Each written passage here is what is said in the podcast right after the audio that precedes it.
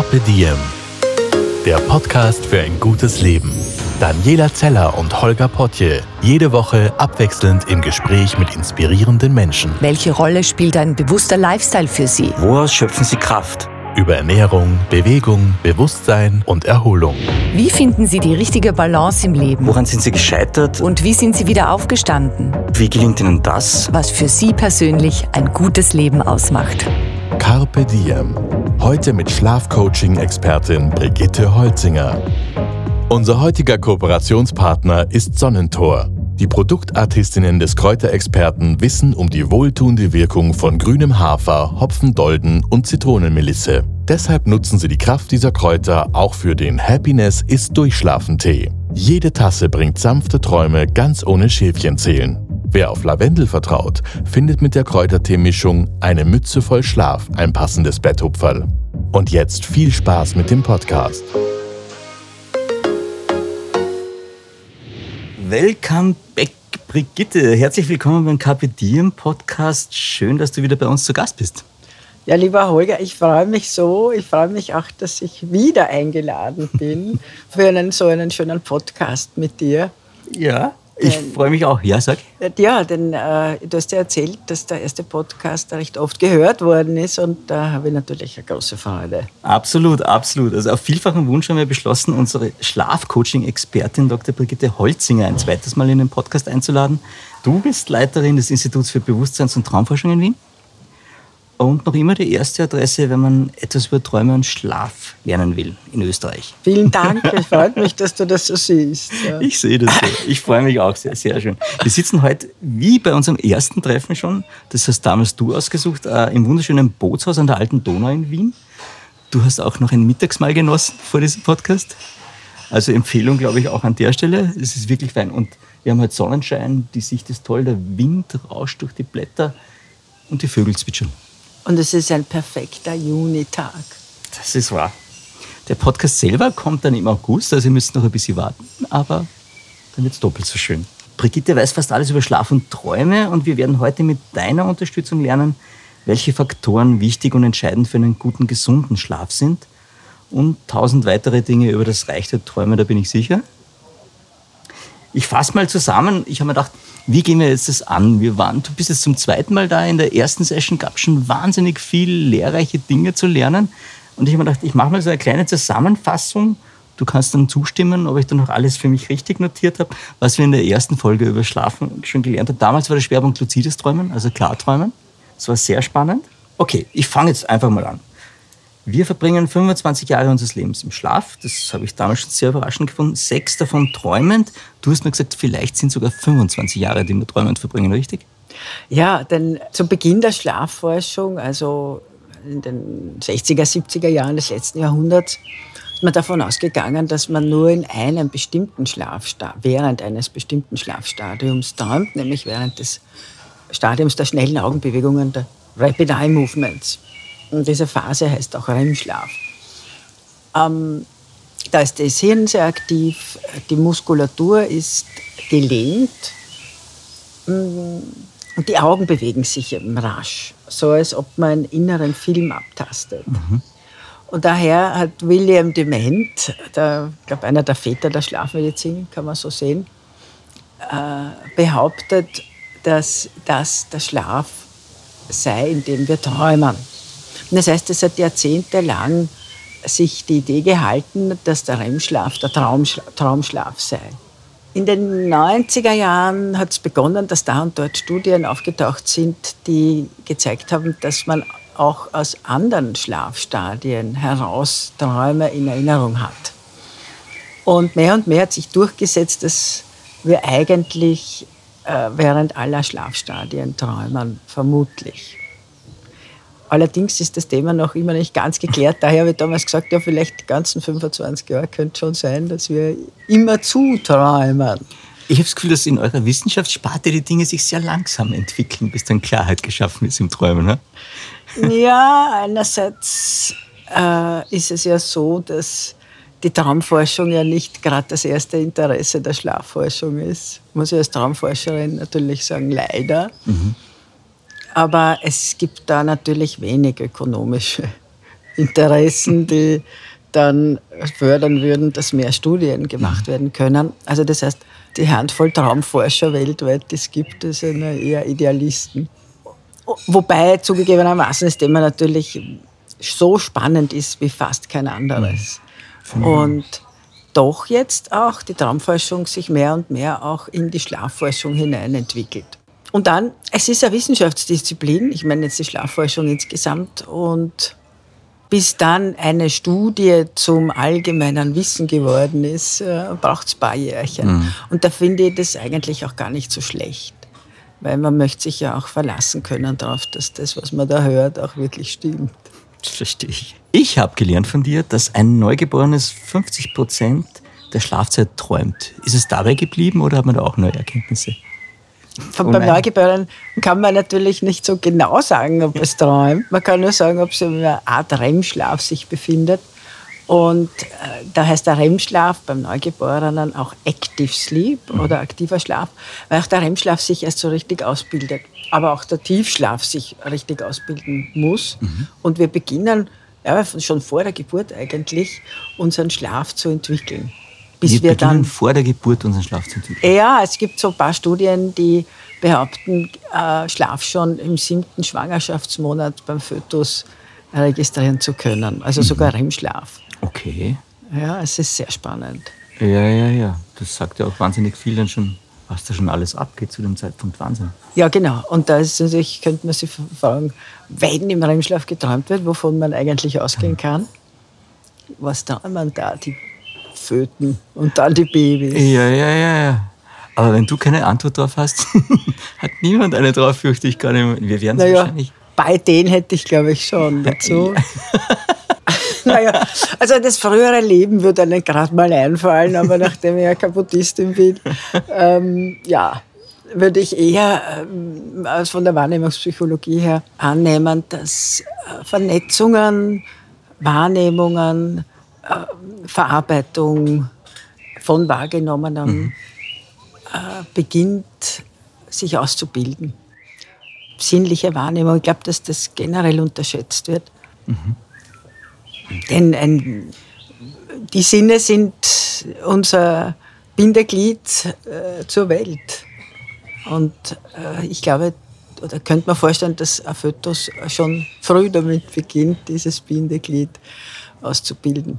Ich habe noch etwas gelernt von unserem ersten Podcast gemeinsam. Wir haben gelernt, dass Katzen, Hunde, Pferde, Vögel etc.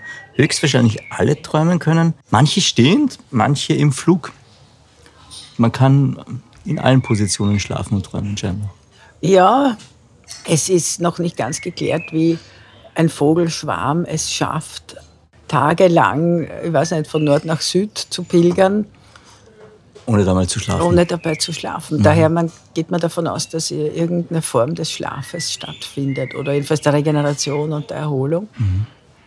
Wobei ja bei manchen, auch Vögeln, aber auch Meeressäugern, äh, man davon ausgeht, dass da immer eine Hirnhälfte schläft und die andere wach bleibt. Ah.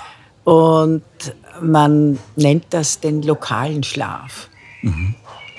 Das war praktisch. Ein Teil ist aktiviert, der andere ruht sich aus. Offenbar hat da die Evolution verschiedene Versuche gestartet, Aha. wie man effektiv mit der Schlafnot oder dem Schlafbedarf umgehen könnte. Spannend. Aber man ist dann doch offenbar bei Menschen mit äh, vollem Rückzug gelandet, wenn man es von der Evolution her betrachten möchte.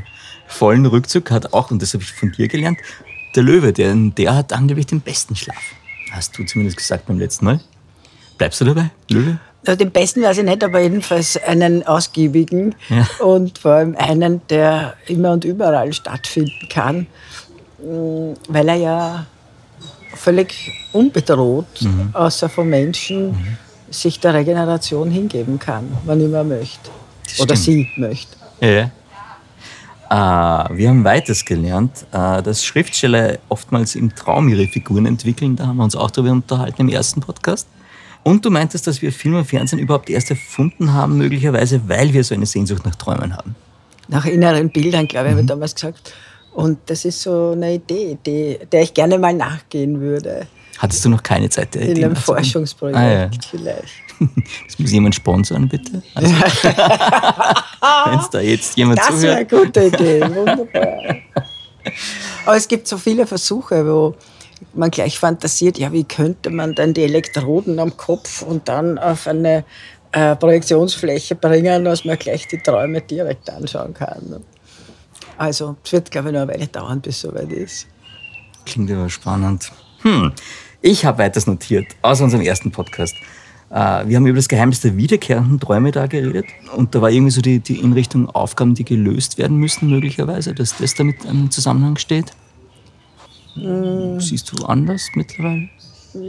Das, äh, wiederkehrende Träume dürfte es geben, aber vor allem beschrieben und registriert sind sie in Form der wiederkehrenden Albträume.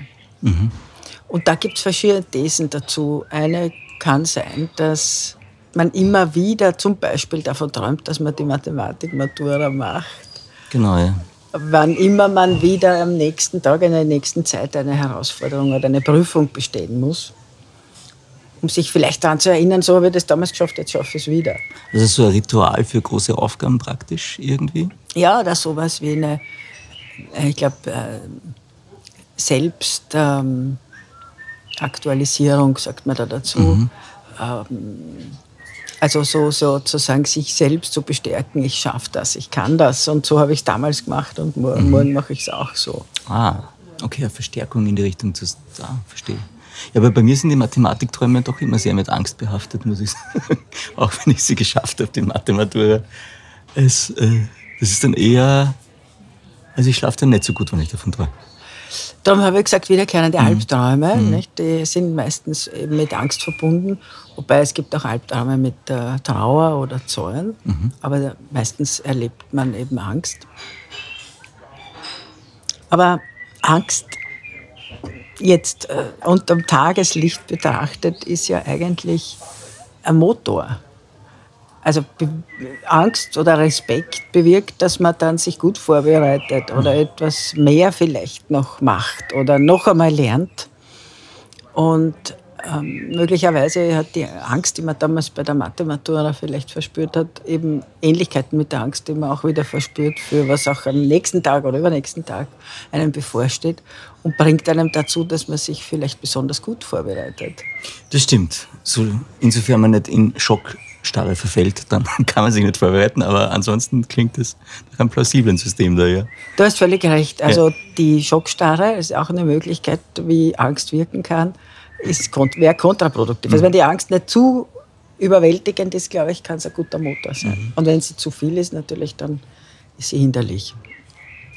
Aber es gibt dann noch eine andere These, nämlich die, dass ein Albtraum sowas ist wie eine Schallplatte mit Sprung. Man hat es nur noch nicht fertig gemacht und daher kommt es wieder. Also eine Aufgabe, die immer wieder kommt, bis ich sie erfüllt habe, oder wie? So? einfach wirklich der Albtraum selber als eine schlechte Gewohnheit. Ja, man muss äh, noch einmal sich überlegen, was dein Schlaf auch für ein Zustand ist, insgesamt, nicht? Weil wir träumen ja und Albträume finden auch während des Schlafens statt. Und das ist doch ein sehr, ich meine das jetzt positiv, äh, herabgesetzt, primitiver Zustand, wenn man so will. Aber daher sehr empfänglich für das, was wir Konditionierung äh, bezeichnen. Okay. Also alles, was man sich angewöhnen kann oder auch abgewöhnen kann, geht beim Schlafen besonders leicht und gut und schnell. Also man kann sich relativ rasch eine schlechte Gewohnheit aneignen, wie zum Beispiel einen Albtraum. Und das könnte dann dieser, einer der Gründe sein, warum man wiederkehrende Albträume hat. Die werden dann inhaltsleer. Einmal hat es eine Ursache gehabt, einmal hat es einen Sinn gehabt, einmal Ja. wollte dieser Albtraum uns irgendwas auf was hinweisen, was Gutes tun, was auch immer, eine Angst verarbeiten. Ähm, aber dann war es ein zweites Mal und ein drittes Mal und wenn es ein viertes und ein fünftes Mal kommt, hat es vielleicht gar keinen Inhalt mehr, sondern ist eine schlechte Gewohnheit geworden.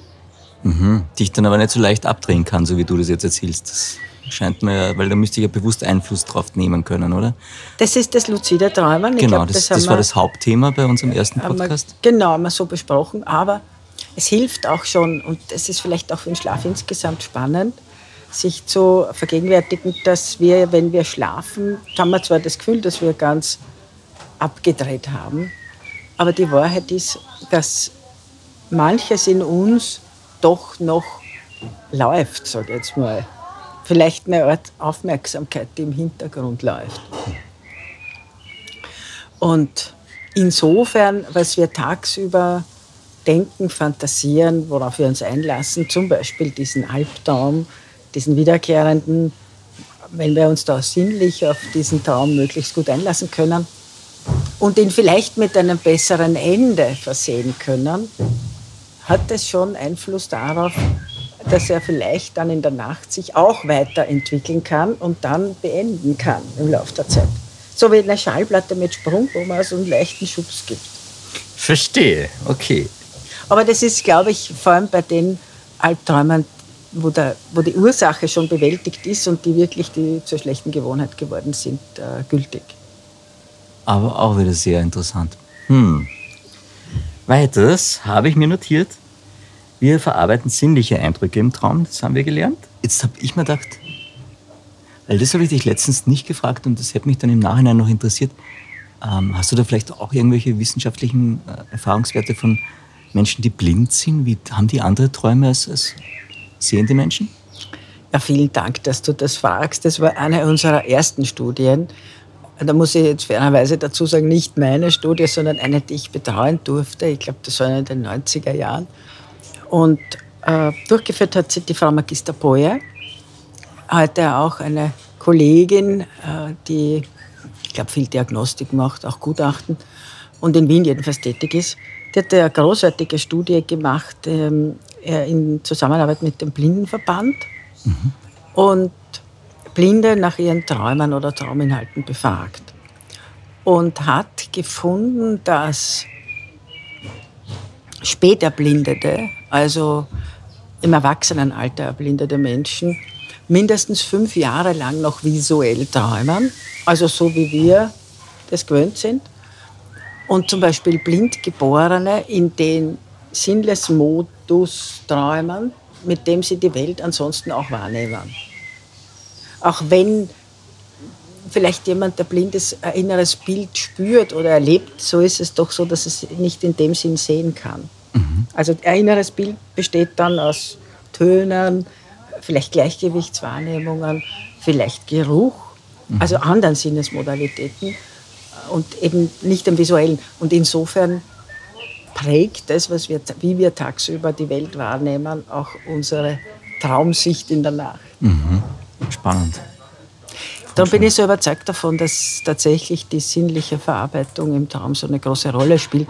Bei vielleicht zur Erklärung, der Sinn bewirkt dann natürlich eine Wahrnehmung, die Wahrnehmung bewirkt eine Empfindung, die Empfindung ein Gefühl, das Gefühl stellt Zusammenhänge her und all das hilft uns dabei, dass wir lernen.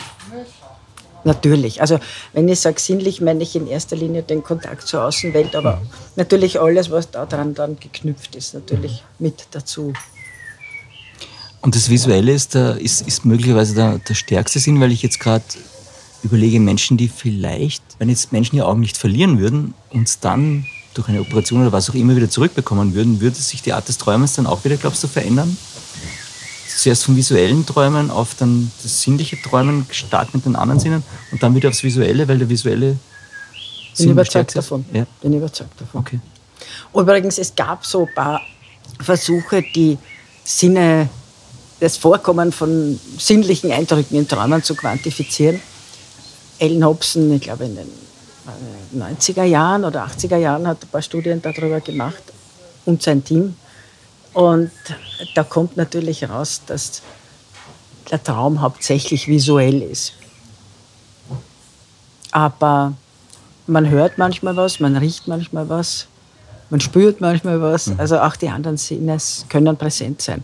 Je nach Beschäftigung tagsüber. Musiker zum Beispiel haben deutlich mehr akustische Sinneswahrnehmungen in Träumen als Nichtmusiker zum Beispiel. Also, ja. Klingt logisch jetzt. Eh logisch irgendwie, mhm. oder? Was du tagsüber wahrnimmst, ja, das äh, kommt dann auch in den Träumen. Ich habe weiters gelernt, was wenig überraschend war, dass Frauen eigentlich sozialer träumen und Männer aggressiver eher. Das waren äh, vor 20 Jahren oder so mal ein paar Studien über die, die Unterschiede bei Männern und Frauen.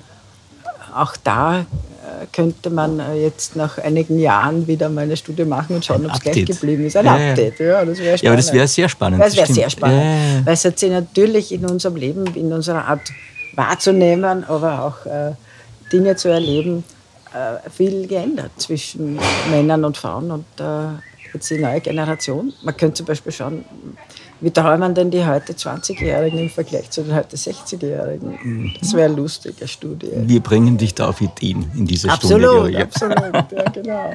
Ich habe mir weiters notiert, dass die Zeit in Träumen unterschiedlich vergeht. Gleichzeitig aber auch, ähm, wie war das? Ich glaube, beim, beim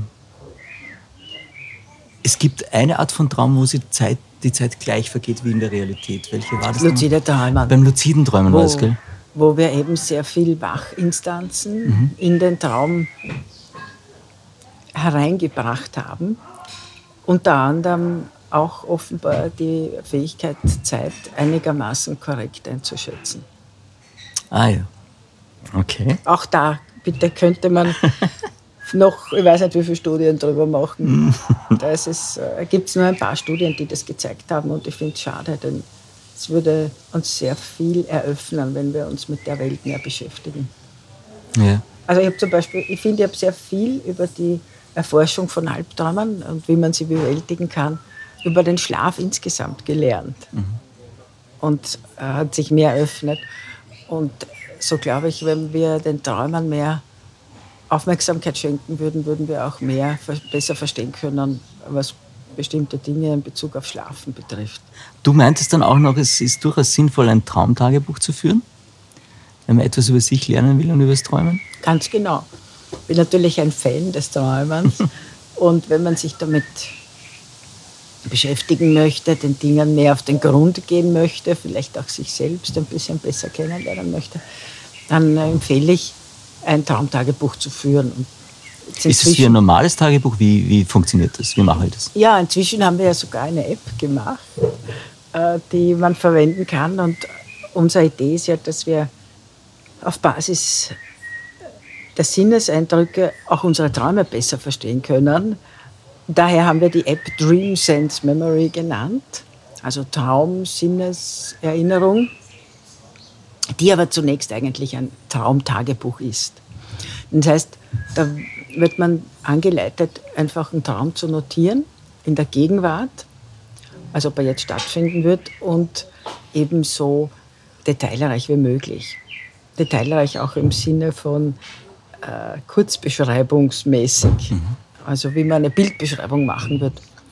Und sage dann gern dazu, ein Traum ist eigentlich oft was Szenisches, eher als ein Film, aber eine Szene, die sich bewegt. Und da könnte man jetzt dazu sagen, äh, der Traum ist wie, ich glaube, das heißt äh, Tableau vivant, also so ein, ein, Bild, das sich bewegt, wenn man möchte. Ich weiß nicht, ob du dich erinnerst, da hat vor 20 Jahren oder so Paulus Manka das Leben von Alma Mater, äh, Alma Mahler, Entschuldige, gezeigt im Sanatorium Burgersdorf, glaube ich, mhm. weiß nicht mehr genau. Und verschiedene Szenen in verschiedenen Räumen yeah. abspielen lassen, sodass das Theaterstück nicht jetzt eine zeitliche Abfolge hatte, wie beim Traum zum Beispiel. Genau, also du kannst überall einsteigen, je genau, nachdem, sondern du, du gehst in jedem Raum ja. und machst sozusagen die Abfolge auf der Ort selber. Mhm. So Ah ja, also vom Bild her verstehe ich es jetzt. Ja? Da ist der Vergleich nicht so schlecht Aha. mit den Träumen weil wir jetzt gerade bei, bei, bei, Filmen und Träumen sind, wir haben auch festgestellt, dass es ganz viele gute Filme über Träume gibt. Du hast damals auch ein paar aufgezählt.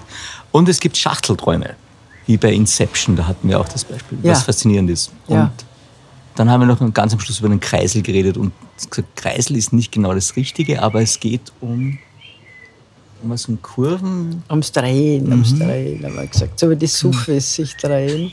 Und da, daher sage ich ja ganz gern, dass das luzide Träumen vermutlich, ja, natürlich ein Traumzustand ist, aber zumindest auch Aspekte von einer Trance hat.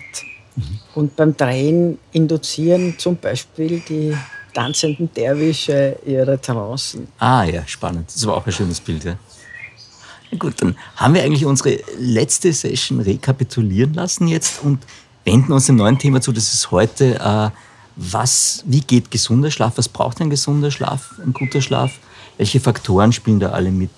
Ich weiß noch, ich habe von dir gelernt, dass äh, der Schlaf dazu da ist, dass wir uns alle nächtlich neu regenerieren und wiederherstellen. Also eigentlich Erholungsphase, Energien aufladen, all die Dinge. Ja. Das ist mal die Grundfunktion vom Schlaf.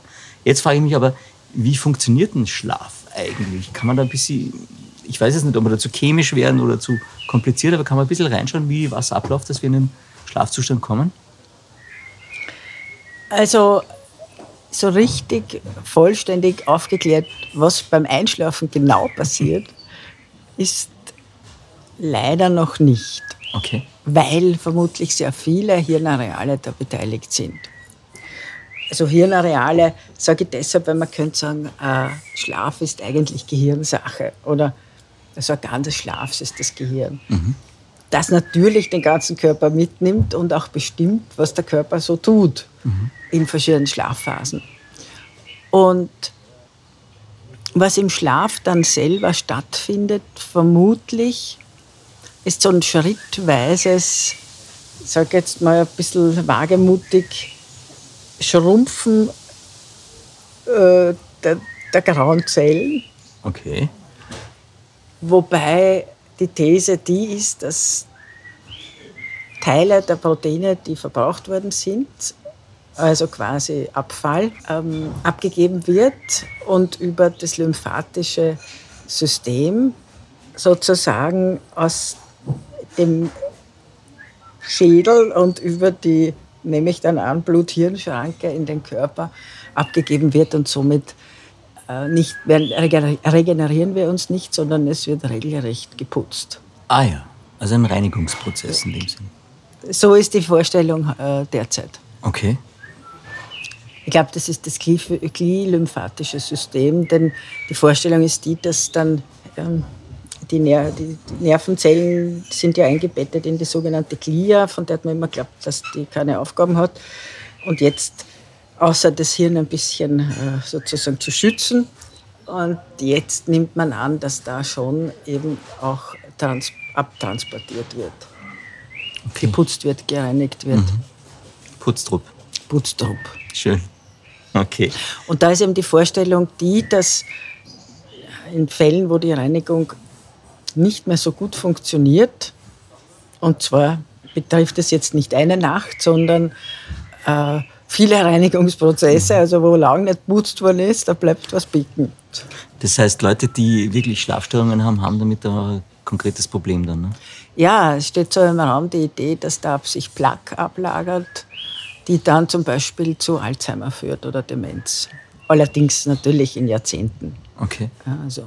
Und das kann man wissenschaftlich schon irgendwie, ist das, kann man das irgendwie verifizieren und runterbringen oder ist das so eine Ahnung, die man hat? Nein, nein, das ist, glaube ich, schon mehr als eine Ahnung. Mhm. Also da, da kann man, da wird viel geforscht und äh, äh gibt es gute Resultate und interessante Resultate. Okay. Und daher, man weiß, dass Menschen, die gut schlafen, Leben lang mehr oder weniger weniger gefährdet sind, zum Beispiel hirndegenerative Prozesse zu entwickeln okay. als andere.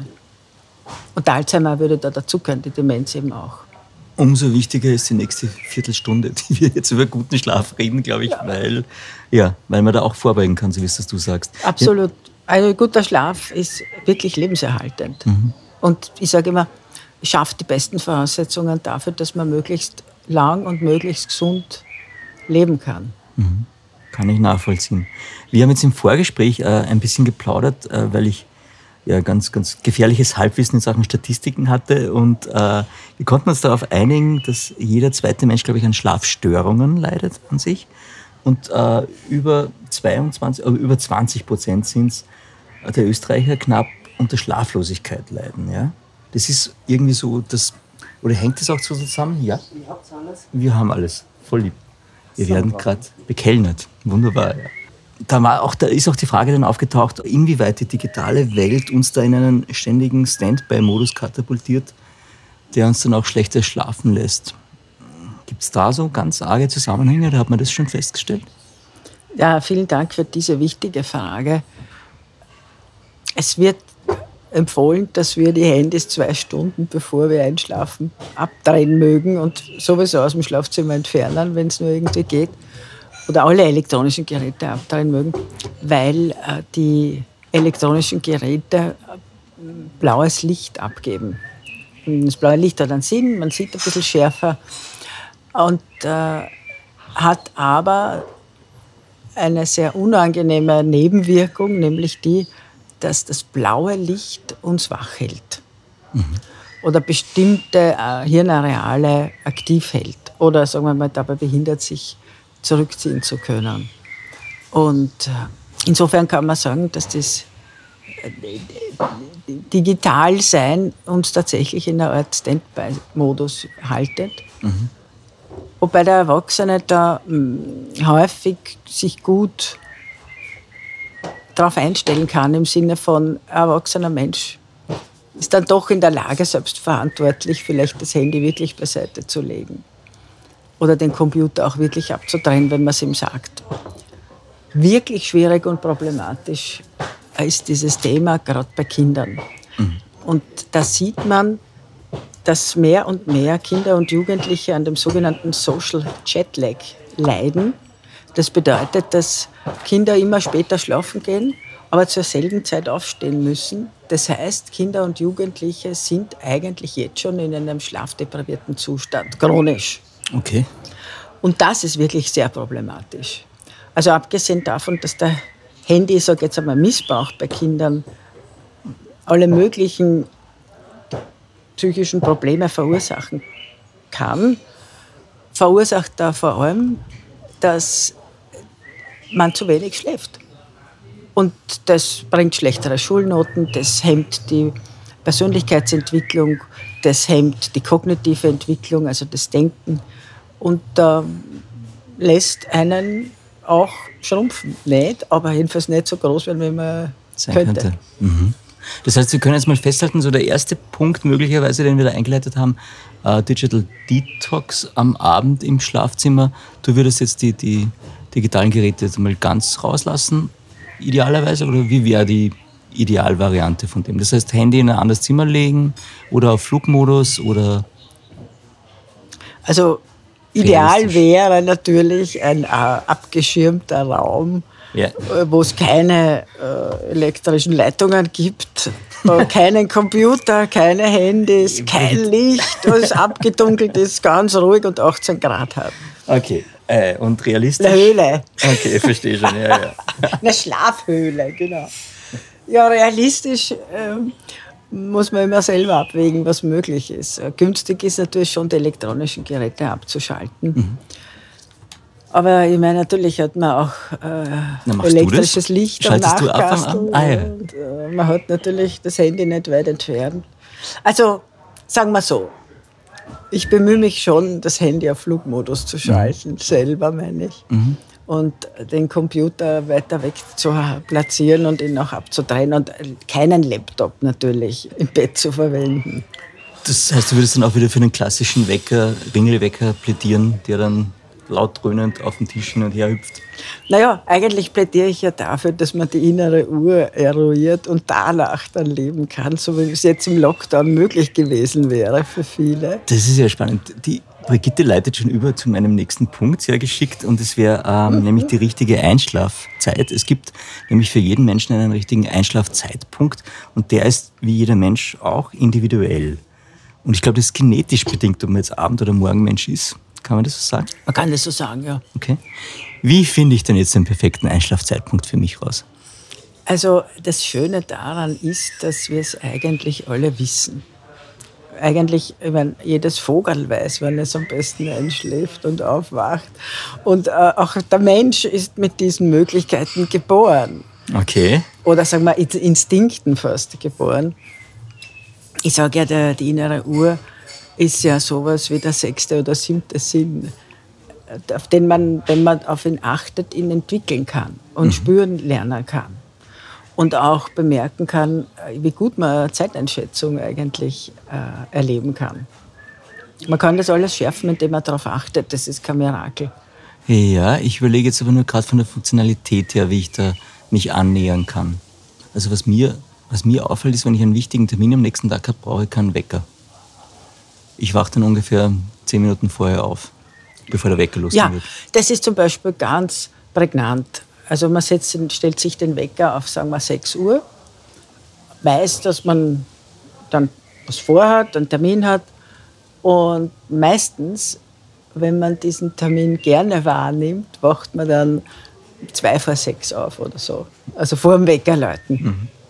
Und daher weiß man, wie spät es ist. Mhm. Das ist einer der Beweise, warum es so deutlich ist, dass unsere innere Uhr ganz prägnant und zuverlässig uns mit dem Wissen der Uhrzeit versorgt, auch wenn wir schlafen.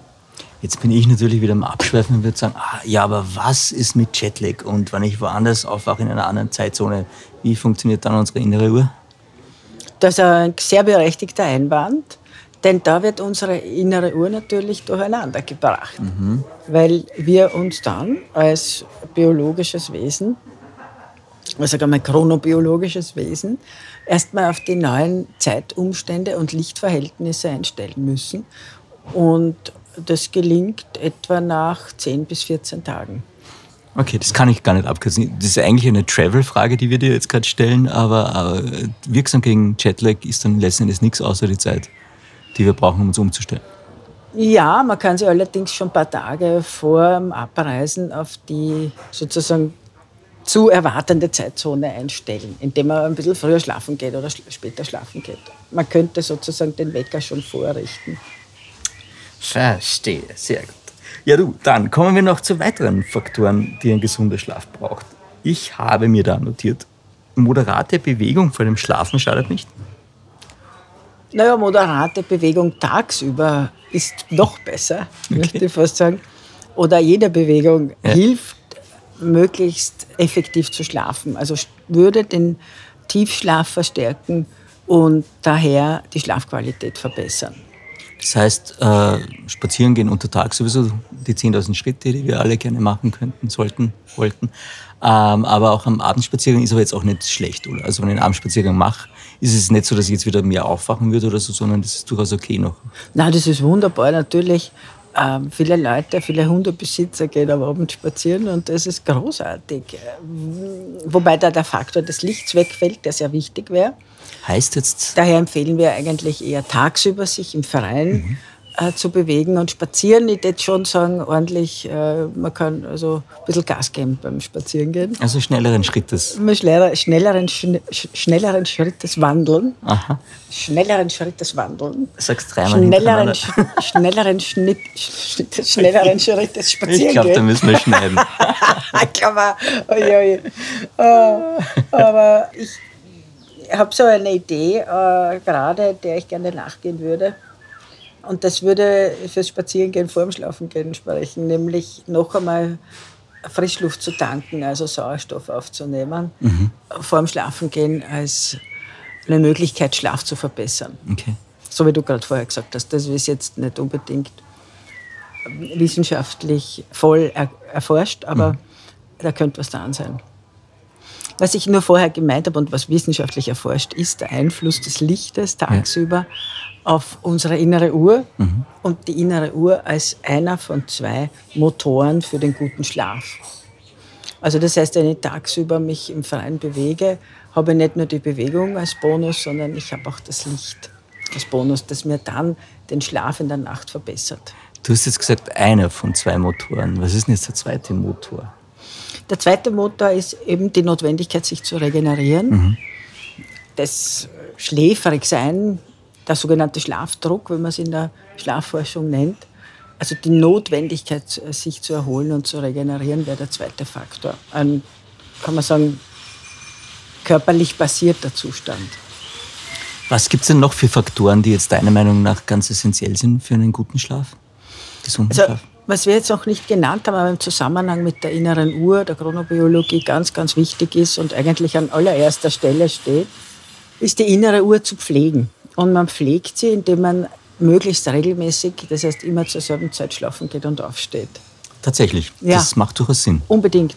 Man muss sich vorstellen, wenn die innere Uhr tatsächlich äh, so, weiß nicht, 10, 14 Tage braucht, bis sie sich an eine neue Zeitumgebung gewöhnt hat, ist das ein sehr, langsame, sa- sehr langsames Zeitmaß.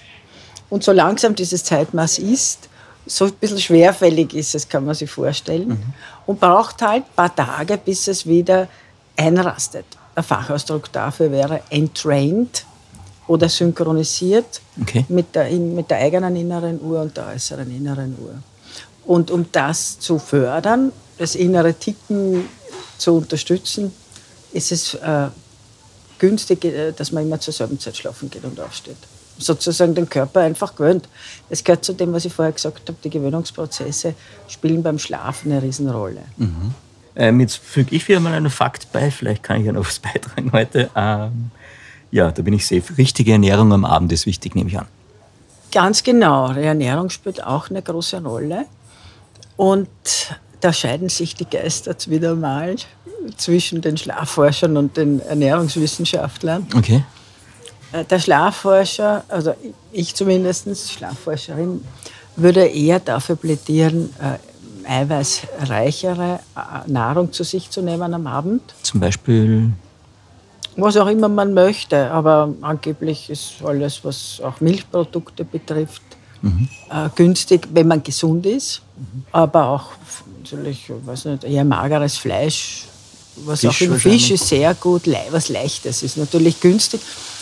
Ganz wichtig, glaube ich, ist so, darauf zu achten, dass es nicht zu viel ist und nicht zu schwer ist.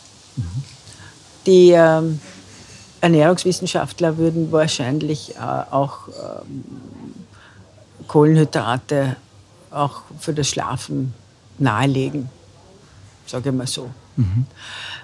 Vielleicht interessant und gut wichtig darauf zu achten, dass auch da ein gutes Maß das äh, Richtige wäre, denn auch zu wenig zu essen kann den Schlaf äh, verhindern. Also das heißt, wenn man hungrig ist, kann man auch nicht gut schlafen. aber jetzt habe ich eine vielleicht dumme Frage. Es gibt ja, es wird total oft propagiert, dass man sagt, so wenn man ab vier nachmittags nichts mehr isst, dass sich dann praktisch der Darm besser erholen kann und dass man dann eigentlich tiefer und, und besser schlafen kann, weil dann einfach nichts mehr abgearbeitet werden muss. Was, wie siehst du die Geschichte? Ich sehe das auch so. Ich sehe das so, dass äh, auch die inneren Organe regenerieren wollen und Verdauungsorgane, manche müssen sogar umschalten, um das zu machen, was sie tun sollen. Zum Beispiel die Bauchspeicheldrüse, äh, zum Beispiel damit in Zusammenhang stehend die äh, Fettverbrennung. Trotzdem ist es so, dass man mit Hunger schlecht schläft. Also vielleicht wäre es dann günstig, man isst vielleicht noch ein Joghurt oder so vorm Schlafen gehen. Also auf jeden Fall was Leichtes. Was eher proteinhaltig ist Ja. aus meiner Sicht, aber eben so, dass man keinen Hunger hat. Also den Hunger entfernen. Aber gibt es dann irgendwie so einen Zeitpunkt, wann ich das Letzte zu mir nehmen sollte, bevor ich dann schlummern gehe? Ist es zwei Stunden, vier Stunden, bevor man jetzt wirklich schlafen geht? Gibt es da irgendeine Regel oder irgendeinen Punkt? Du schaust skeptisch. Ja, denn äh, idealerweise würde ich sagen, vier Stunden vorm Schlafen gehen wäre günstig, zuletzt gegessen zu haben. Aber wenn jemand dann einen Hunger hat, nochmal zwei Stunden, dann ist das halt. Ne? Dann ist da halt noch was. Also wir notieren auf keinen Fall hungrig zu Bett zu gehen. Das ist, glaube ich, für Brigitte ganz wichtig an der Stelle. Ja. Haben wir gelernt. Naja, naja, mir ist sehr realistischer an den Regeln re- wichtig und ich, weiß schon, dass Regeln auch äh, zu strenge Regeln gerne mit sich bringen, dass sie gebrochen werden wollen. Ja. Und daher sage ich lieber vorsichtshalber eine moderate Nahrungsaufnahme vorm Schlafengehen ist günstig. Natürlich, wenn man jetzt wirklich abnehmen möchte, ist das äh, Dinner Canceling zum Beispiel schon was Sinnvolles. Nicht? Da würde man dann sagen, ab 16 Uhr sollte man nichts mehr essen. Aber wir haben uns ja gerade darüber überlegt, wie wir den Schlaf fördern und nicht das Abnehmen. Das stimmt. Ich dachte, vielleicht stehen das ja beides in Zusammenhang und man schläft besser oder tiefer, wenn man jetzt keinen vollen Bauch hat. Da hast du völlig recht. Darum habe ich gesagt, eher was Leichtes. Aber eben auch nicht gar nichts. Ja. Wobei das ein faszinierendes Gebiet ist, nämlich, dass sich Schlaf, wenn man fastet, verändert. Und äh, nach ein paar Tagen angeblich sehr gut und sehr tief wird. Aber auch da habe ich das Gefühl, dass wir noch nicht genug wissen, dass wir wirklich äh, Okay. hieb- und stichfeste Aussagen äh, treffen können. Was ja jetzt gerade, glaube ich, recht modern ist, das intermittierende Fasten soll den Schlaf und vor allem den Tiefschlaf tatsächlich auch verbessern. Aber das muss man, finde ich, dann als Gesamtes äh, betrachten. Und dieses intermittierende Fasten soll ja auch angeblich einen Anti-Aging-Effekt haben. Also man soll äh, gesund bleiben länger, ich weiß nicht, jung bleiben eher äh, oder Alterungsprozesse, wie soll man sagen, entgegenwirken können zumindest. Und das äh, hat natürlich auch der Schlaf oder der gute Schlaf für uns, denn wie gesagt, regelmäßig gut und ausreichend zu schlafen und qualitativ hochwertig ist, glaube ich, das, äh, die beste Anti-Aging-Methode, die man sich vorstellen kann. Schöner Satz. Das wäre eigentlich der perfekte Schlusssatz, aber wir sind noch mittendrin. Ähm, Pflanzen spielen dir eine Rolle beim Schlaf. Ist es gut, im Schlafzimmer grün zu haben? Pflanzen geben Sauerstoff ab und daher sind Pflanzen günstig für den Schlaf. Denn wir brauchen gute Luft äh, in unserem Schlafzimmer. Eine Sauerstoffversorgung oder sagen wir mal, gut Luft zu bekommen im Schlaf glaub, halte ich inzwischen für essentiell. Fördert auch äh, das, das Durchschlafen und das Einschlafen. Aber da haben ja ganz viele Menschen ein Problem damit. ne? Also Schlafapnoe, was du jetzt schon vorher auch erwähnt hast und so weiter, das ist ja ein Riesenthema. Ja, wobei ich bin jetzt gar nicht so weit gegangen, an Schlafapnoe zu denken, sondern äh, du und ich, also für jeden, ist gute Luft im Schlafzimmer essentiell. Und gibt es eine kürzlich erschienene Studie über ähm, Menschen, glaube in der Pubertät, die in der Stadt aufwachsen und die am Land aufwachsen, also die eine, unter Luftverschmutzung leben und die, die bei guter Luft oder in guter Luft leben. Und wir haben da erschreckende Effekte äh, der Stadtbewohner, dass der Schlaf kürzer ist, der Schlaf hellhöriger, also man hellhöriger ist, dass man weniger gut erholt ist, weniger gut Leistung erbringt und weniger ausgeglichen ist, auch emotional. Kann ich mir gut vorstellen, ja. Ich, ich stelle bei mir immer fest, ich schlafe besser bei Meeresluft. Das weist mich immer darauf hin, dass ich möglichst oft ins Meer fahren sollte, wenn es möglich ist. Aber gibt es da, gibt's da Zusammenhänge? Kann die Luftqualität da so einen riesen Unterschied machen? Oder ist Meeresluft, Salz, salzige Luft gut? Insgesamt ist salzhaltige Luft fürs Atmen vorteilhaft. Für die Nase gut. Die Nase ist ja so ein unterschätztes Organ. Die Nase ist ein unterschätztes Organ, das stimmt wohl. Ja. Ja. das ist aber ein anderes Thema bei einem anderen Podcast. Ich lasse dich da jetzt noch nicht raus. Ähm, wie sieht es denn aus mit Aromaölen? Ist sowas etwas, was du empfehlen würdest? Da gibt es ja immer wieder die Sache mit dem Lavendelöl, das ja angeblich gut ist und schlaffördernd. Würdest du das unterzeichnen? Äh, Die Nase ist zwar unterschätzt, aber ich weiß nicht, ob äh, die Öle dann effektiv genug sind, um wirklich. Also das Aber Trendthema Öle ähm, ist eher zwar ganz nett, aber nicht unbedingt förderlich. Ja, hätte auch gesagt, Ar- Aromaöle ist äh, ganz nett, was gut riecht und äh, vielleicht auch sehr angenehm ist und angenehme Assoziationen hervorruft oder eine angenehme Atmosphäre und das ist immer gut.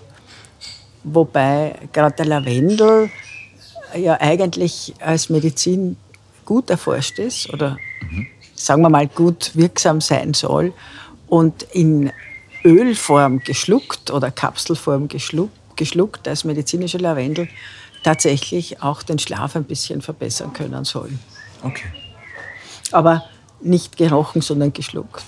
Wie sagt man das? Nicht gerührt, sondern geschüttelt. Nein, Geschüttelt, nicht gerochen, nicht sondern gerührt. geschluckt. Ja, genau. Sind wir schon wieder im Filmmodus. Was hältst du von abendlichen Ritualen? Das habe ich mir auch jetzt bei der Recherche notiert, ähm, die dich praktisch so leicht in die Entspannungsphase führen oder um dem Körper zu zeigen, jetzt kommt die Entspannungsphase? Das gehört eigentlich auch in diese Welt der Gewohnheit. Und kleine Rituale, die man jeden Abend macht, kündigen dann schon konditionierungsmäßig an und jetzt ist dann Zeit zu schlafen. Der Organismus kann sich gut darauf einstellen und kann dann auch gut in den Schlaf hineinfinden. Ja, kleine Rituale sind sicherlich förderlich. Wie wichtig ist die Bettqualität oder Matratze? Oder gibt's da, spielt das eine Rolle oder ist das überschätzt generell? Oder gibt es die perfekte Matratze zum Einschlafen oder ist da wieder jeder anders? Da ist wieder jeder anders. Mist, ja, leider. Ah. Ich kenne Leute, die schwören auf Wasserbetten Mhm. und andere sagen, na, das ist viel zu schwabbelig. Oder welche, die auf Boxspring schwören. Oder vor vielen, vielen Jahrzehnten haben alle auf Tongs am Boden geschlafen. ähm, und es war ganz hart und ganz schrecklich. Und alle haben gesagt, oh, und jetzt habe ich so gut geschlafen wie noch nie. Aber Spaß beiseite. Natürlich hat die Unterlage eine Auswirkung, aber es ist nicht so, dass die teuerste Matratze die beste Auswirkung hat. Wichtiger noch als die Matratze, glaube ich, sind die Kopfkissen. Ja. Also das ist wichtig, dass zum Beispiel Menschen in Schichtarbeit, habe ich gerne empfohlen, sie sollen doch ein Kopfkissen mitnehmen. Da haben sie dann immer geschaut und gelacht. Aber das hat dann Sinn, nicht? Weil das ist ja eine ganz äh, private Angelegenheit. Man atmet am Kissen, man spürt das Kissen, man riecht das und wenn das nicht hygienisch ist, dann kann es dazu führen, dass man nicht gut schlaft. Also sagen wir mal schmutzig etc. etc. Und tatsächlich man sich auch Bakterien oder was nicht irgendwelche Stoffe zuführt über das Atmen, die man nicht haben möchte, wenn man das Kissen nicht kennt. Gibt es da so ergonomisch perfekt geformtes Kissen oder auf was sollte man da achten oder ist das dann wieder? da bin ich eigentlich dafür, dass man mehrere ausprobiert und dem folgt, was einem am besten tut oder gefällt. Ich habe jetzt was, mit dem ich punkten kann, glaube ich auf jeden Fall. Die Temperatur beim Schlaf ist wichtig, richtig? Etwa 18 Grad Celsius wäre ideal. Viel zu kühl für viele Damen und und viel zu unrealistisch im Sommer, auch in Wien sogar oder in Österreich. Aber ich sage immer, der Weg ist das Ziel. Und es hilft, um gut zu schlafen, wenn der Körper Wärme produzieren muss. Und das macht er, wenn man wenn es 18 Grad hat und man gut zugedeckt ist, dann produzieren die Hände und Füße Wärme. Und dieses Öffnen der Zellen dürfte die Entspannung einleiten, die dann in den Schlaf hinüberführt. Also so ein kleiner Trick, der äh, Ja. wenig beachtet wird, aber ich glaube sehr wichtig ist. Ja, ja klingt total logisch. Ähm, dann was Offensichtliches, äh, Dunkelheit und Lärm, wie schaut es damit aus? Was ist da die Idealsituation? Du hast völlig recht, richtig gesagt, was offensichtlich ist, so dunkel wie möglich und so lärmfrei wie möglich, fördert bestmöglich den Schlaf. Ich habe mal so ein, eine Geschichte über einen Flow-Tank gemacht, also wo du drin liegst und Flo- Flow-Zustand hast. Und da ist ja so überhaupt kein Lärm. Aber zum Einschlafen war man da drinnen nicht. Das hat mich eher beunruhigt, lustigerweise, weil so das völlige Fehlen von Geräuschen dann auch wieder sehr seltsam ist. Apropos sinnliche Wahrnehmung, noch ein Sinn, auf den wir vergessen, weil er so wichtig und essentiell ist, nämlich der der Schwerkraft, den du wahrscheinlich im Flotank eben gerade nicht hast, der dich da entkoppelt, aber im Bett hast du ihn schon. Okay. so, dann ist Und- alles gut. Und spürst die Unterlage und es ist dir vertraut und bekannt. Und wenn es dein eigenes Zimmer ist, ist äh, äh, klar, was zu erwarten ist, nämlich keine Gefahr vermutlich. Und daher kann man dann gut und geborgen in die wunderbare Welt des Schlafes hinübergleiten. Würdest du dann sowas wie, wie Schlafbrillen empfehlen oder Ohrstöpsel oder ist das übertrieben? Too much schon wieder? Ich würde sagen, im Notfall würde ich das schon empfehlen. Also gerade auch Menschen, die eben im Schichtdienst arbeiten und dann am Vormittag schlafen müssen. Da habe ich die Ohrstöpsel schon empfohlen. Vor allem, da gibt es welche, die bestimmte Frequenzen rausfiltern und andere lassen, weil da hat man oft Angst, dass man Wecker nicht hört, aber wird eigentlich vom Rasenmäher des Nachbarn gestört. Und den Rasenmäher möchte man filtern und den Wecker nicht. Und das ist möglich. Okay, sehr gut. Habe ich mir einfach sagen lassen. Ähm, fällt dir jetzt noch ein Punkt ein, ein zentraler, was wichtig ist bei gutem Schlaf, bei gesundem Schlaf, den wir jetzt nicht erwähnt haben? Wir haben es schon erwähnt, aber ich möchte es mal unterstreichen, die Dunkelheit, also die, ähm, das Abdecken der Augen, vor allem wenn man älter wird, kann sehr effektiv sein für den guten Schlaf, wenn das Schlafzimmer nicht ganz abzudunkeln ist. Denn äh, ein kleiner Lichtstrahl kann einen schon dazu bringen, dass man aufwacht oder nicht mehr einschlafen kann. Man wird da empfindlicher, sagen wir mal über 50. Okay, aber auch gut zu wissen, ja. Wichtig. Ja, das man denkt sich dann, na geh bitte, dieses grüne Licht am Fernseher, wieso kann man denn das stören? Da jetzt beim Schlafen im Hotelzimmer zum Beispiel, aber das kann stören. Es ist so wie dieses äh, blaue Licht von den Handys und Ja. so weiter. Ne? Elektronische Geräte, das was abstrahlt. Eine Lichtfrequenz, die uns wach hält. Das ist eh auch so ein Punkt. Was, was löst denn bei uns Schlafprobleme in der heutigen Zeit aus? Viel zitierte Säbelzahntiger ist es, glaube ich, nimmer. Aber eben so digitale Störgeräusche schon. Es ist der Säbelzahntiger im übertragenen Sinn, der einen durchs Telefon anpfaucht oder bedroht und man gar nicht ihn abwehren kann, sondern dann sitzen bleibt auf dem ganzen Adrenalin. Die ganze Zeit könnte man sagen und sowas wie ein Hyperarousal dann bewirkt im Laufe der Zeit, das nicht abgebaut werden kann. Also Stresshormone, sagen wir mal, die eben nicht verwendet werden, sondern dann irgendwie in uns sitzen bleiben und verhindern, dass wir in unseren wunderbaren Parasympathikus, also in die Entspannung hinüberschwingen können. Und viele glauben, dass die Entspannung dann schon der Schlaf ist, aber aus heutiger Sicht glaube ich nicht, sondern das ist die Entspannung, die dann den Schlaf erst möglich macht und hineinleitet in den Schlaf. Weil der Schlaf ist eigentlich ein neuer Modus, der seine eigenen Gesetze hat, ganz zu Recht und wirklich auf Reinigung und Regeneration abzielt. Ja. Ich habe jetzt gerade nachgedacht drüber, ähm, ist es diese Schlafprobleme, die ganz viele haben mittlerweile, ist das so eine Zivilisationskrankheit von uns oder gab es das in der Geschichte früher auch? Ich weiß nicht, bei den, man sagt immer alten Römern, bei den Kelten, gab es da so etwas? Also was es gegeben hat, ist äh, die Schlafapnoe. Unter bestimmten Voraussetzungen wird das Also magst du es kurz bitte erklären, Schlafapnoe? Be beschrieben. Äh, das sind die Atemaussetzer, die jemand in der Nacht hat, die teilweise genetisch äh, bedingt sind, teilweise durch Übergewicht allerdings. Aber Übergewicht hat es, Blut, Bluthochdruck vermutlich hat es auch schon vor 500 Jahren gegeben. Es hat der Schlafwandel gegeben, nicht? Man kennt diese äh, mondsüchtigen, somnambulen Bilder von, ich weiß nicht, vor 200 Jahren. Und es hat äh, auch die äh, Schlafparalyse gegeben, von der wir noch gar nicht gesprochen. Eine Schlafstörung, die im Kommen ist, offenbar mehr, immer mehr und mehr beschrieben wird, gerade bei jungen Leuten. Was- Da wacht man aus dem Traum auf und sieht noch irgendwas vielleicht, ist aber im eigenen Schlafzimmer und kann sich nicht bewegen und kriegt Panik. Aha. Und die Annahme ist, dass man vom REM-Schlaf aufwacht, also aus dem Traumschlaf.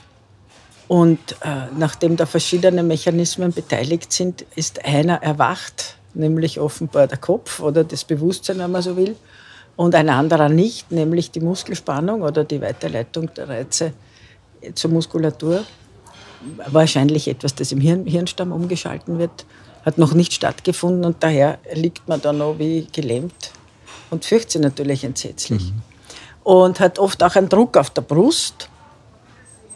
Und offenbar hat es das eben früher auch schon gegeben. Und früher waren es die Dämonen. Ich wollte gerade sagen, gab es Succubus. Succubus und, genau. Inkubus. Ja, Ja, ja, genau. Spannend. Also, ja, genau. Also das hat sicher gegeben. Ob Ein- und Durchschlafstörungen auch so präsent waren, vielleicht. Ich würde mal bei ein paar Romantikern nachschauen, romantischen Dichtern, ob die durchgewachten Nächte beschrieben werden. Ich glaube, Kafka, aber das war ja schon, kann man ja schon in unsere Zeit vielleicht zählen, hat äh, seine schlaflosen Nächte mit Schreiben verbracht. Müssen wir bei den Engländern nachschauen, die waren schwer unterwegs in die Richtung, ja. Aber ist es jetzt gescheit, weil wir jetzt auch gerade bei Literatur sind, zum Beispiel, was auch viele Leute machen, jetzt mit Hörbüchern oder Podcasts einzuschlafen oder versuchen ins, ins Traumreich zu wechseln? Funktioniert sowas? Kann es funktionieren? Also ehrlich gesagt habe ich ja selber einige Entspannungsübungen äh, inzwischen angeleitet, äh, die man auch, glaube ich, herunterladen kann und die beim Einschlafen sehr gut helfen können. Okay. Der Trick dabei ist, dass er beim Einschlafen sehr häufig die Gedanken rasen. Und da sage ich dann als einen Tipp, man möge diese rasenden Gedanken in Worte fassen, im wahrsten Sinne des Wortes, und dann noch ausdrücken, indem man sie zu Papier bringt. Oder irgendeine andere Form des Fokussierens dieses Gedankenstroms anwenden. Und so eine Entspannungsübung oder auch ein Podcast mhm. oder Audiobook oder was auch immer man hören möchte, fokussiert einen einerseits mhm. auf etwas und andererseits kann ich mir vorstellen, dass das sowas wie Geräusche weiter draußen vermittelt und sowas wie Geborgenheit und Sicherheit mhm. dem einschlafenden Schläfer, der Schläferin zum Schlaf verhilft. Im, Im Vorfeld, wir haben jetzt schon wieder eine Stunde hinter uns, es geht immer so schnell. Im Vorfeld, äh, wie wir miteinander telefoniert haben, hast du gesagt, du hast jetzt auch ein paar spannende Entwicklungen oder Forschungsstände aus dem Bereich. Wir haben jetzt die letzten eineinhalb Jahre alle mit, mit Lockdown und Pandemie verbracht. Und da gab es natürlich auch wie Erkenntnisse zum, zum Schlaf und, äh, und Träumen. Gibt es da etwas, über das man schon mal was sagen kann, fix, auch wissenschaftlich?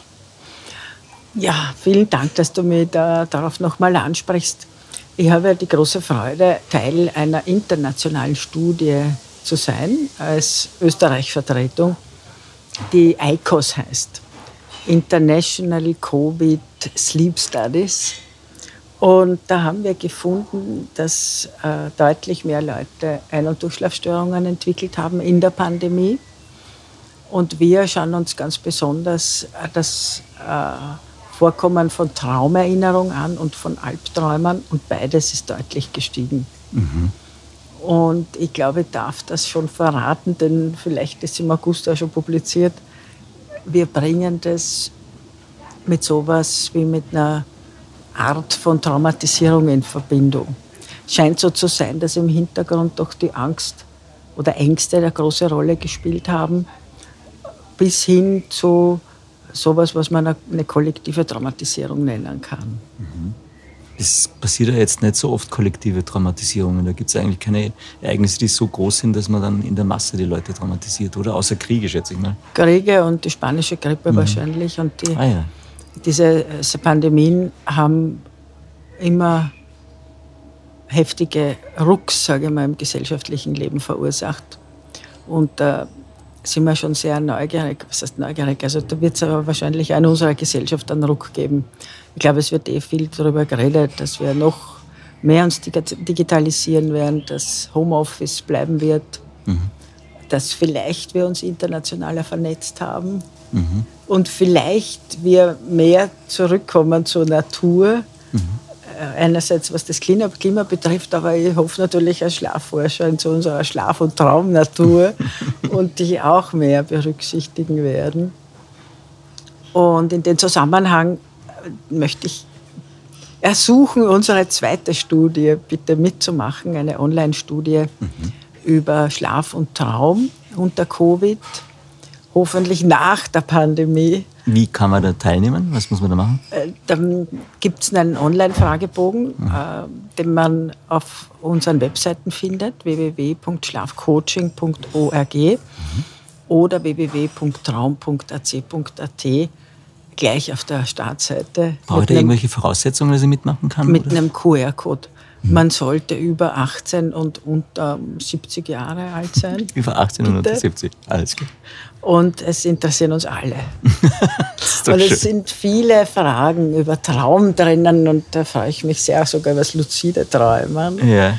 Aber natürlich auch über Erkrankungen und äh, wie es am Gangen ist insgesamt mhm. jetzt in diesen, oder geht jetzt in dieser Zeit, die mhm. doch schwer ist für viele. Weil ja, wir haben jetzt alle Aufbruchsstimmung und tun so, als ob die Pandemie vorbei wäre. Man hofft, dass es so ist, aber wie es jetzt weitergeht, so genau, mhm. glaube ich, ja, wissen das viele noch nicht. Mhm. Danke, Brigitte. Wir haben deinen Aufruf gehört. Wir haben die Stunde auch schon wieder gemeinsam verbracht. Es geht immer wahnsinnig schnell. Ich habe jetzt noch äh, ein, zwei Fragen, die das Leben stellt an dich. Und dann hast du es geschafft, dann bist du wieder entlassen. Sehr gerne, lieber Holger. Ich hoffe, das war das, was dabei ist, was, dir, was Interessantes. Es ist immer was dabei, was sehr interessant ist. Nein, nein, danke, vielen Dank. Man könnte über Schlaf ja wirklich wochenlang sich unterhalten. es gibt so viele Aspekte, wenn man das Albträumen fast nicht kriegt. Schlafparalyse, nicht kriegt. Ja, ja, was die Bewusstseinsleistungen im Schlaf. Also wir, wir müssen uns immer auf ein Thema fokussieren und dann beim nächsten Mal. Das sind doch auch die Chancen, dass man dann immer wieder mal vorbeischaut, oder? Ist doch gar nicht so schlecht. Das wäre großartig. Würde mich sehr freuen. Jetzt kommen noch ein paar Fragen, die das Leben stellt finalisiere folgenden Satz. Die Welt ist voller Punkt, Punkt, Punkt. Die Welt ist voller Wunder. Ah, da, schön. Sehr schön. Ich habe das jetzt ein paar Mal ausprobiert bei, bei Gästen schon, ähm, weil es ja immer geheißen hat, 75 Prozent der Leute sagen, da ist voller Probleme.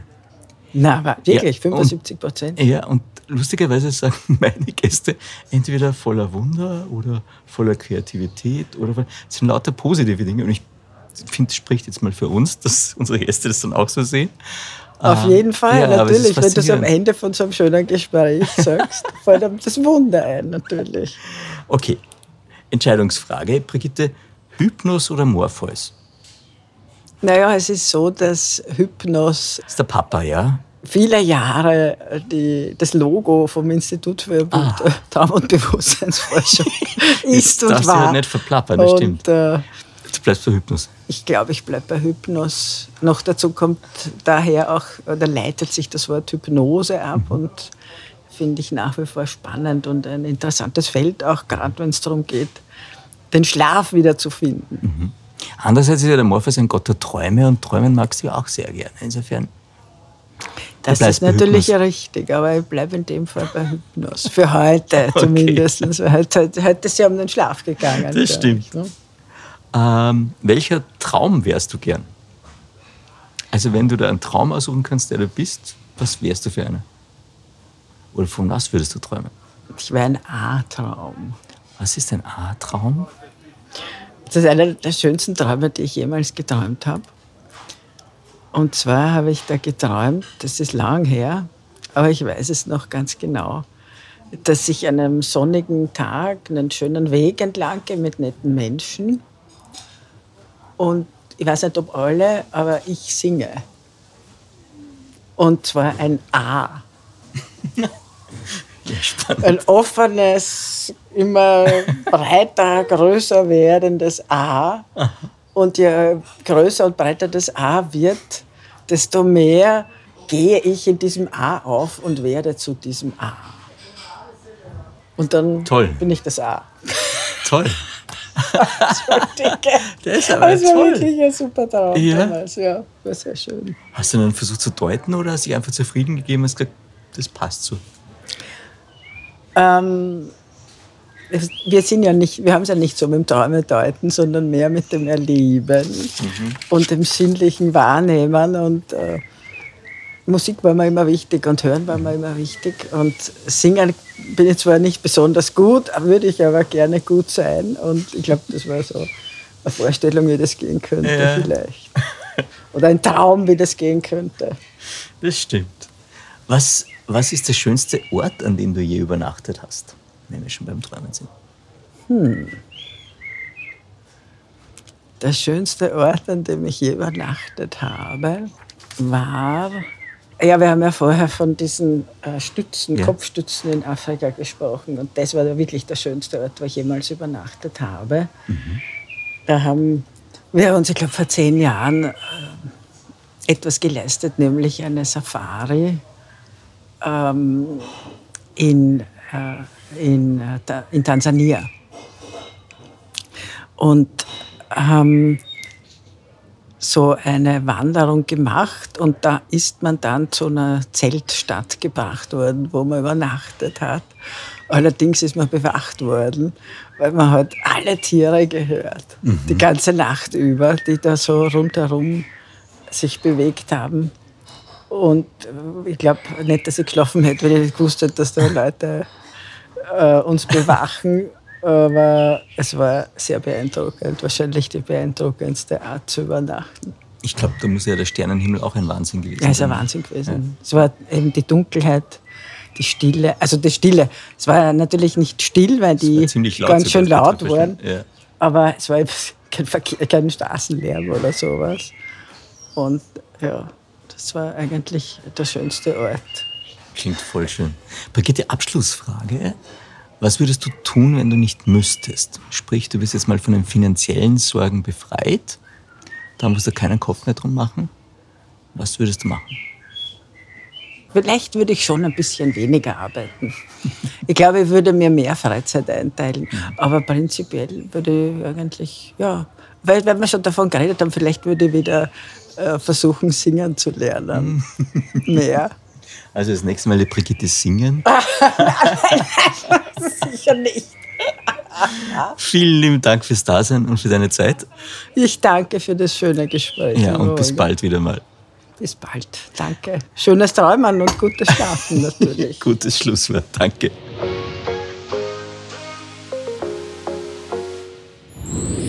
Brigitte, jetzt, wo uns niemand mehr zuhört und wir am Off sind, bin ich ganz egoistisch und hätte gerne einen Buchtipp von dir. Ein Buch, das dich jetzt schon länger begleitet, das du immer schon lesen wolltest oder das du sehr schätzt. Gibt es da irgendwas? Also die göttliche Komödie von Dante war was, was ich immer schon lesen wollte. Und ich glaube, es ist auch Dante ja heuer.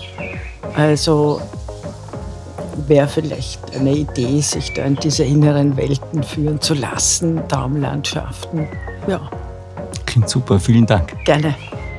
Mehr von Carpe Diem gibt es auf Soundcloud, iTunes, Google Play oder Spotify. Jetzt abonnieren und liken. Das Carpe Diem Magazin erscheint alle zwei Monate.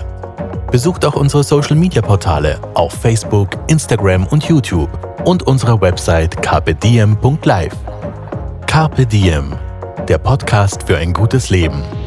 Nächste Woche Daniela Zeller im Gespräch mit Theresa Imre, der Gründerin von Marktar, dem digitalen Bauernmarkt.